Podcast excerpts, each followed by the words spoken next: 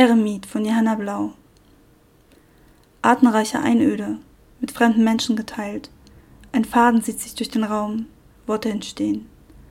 Kein Traum erinnert im neuen Bett, allein, nicht einsam. Erwachsen aus Kindheitsängsten, ohne Verstrickungen sehe ich klar.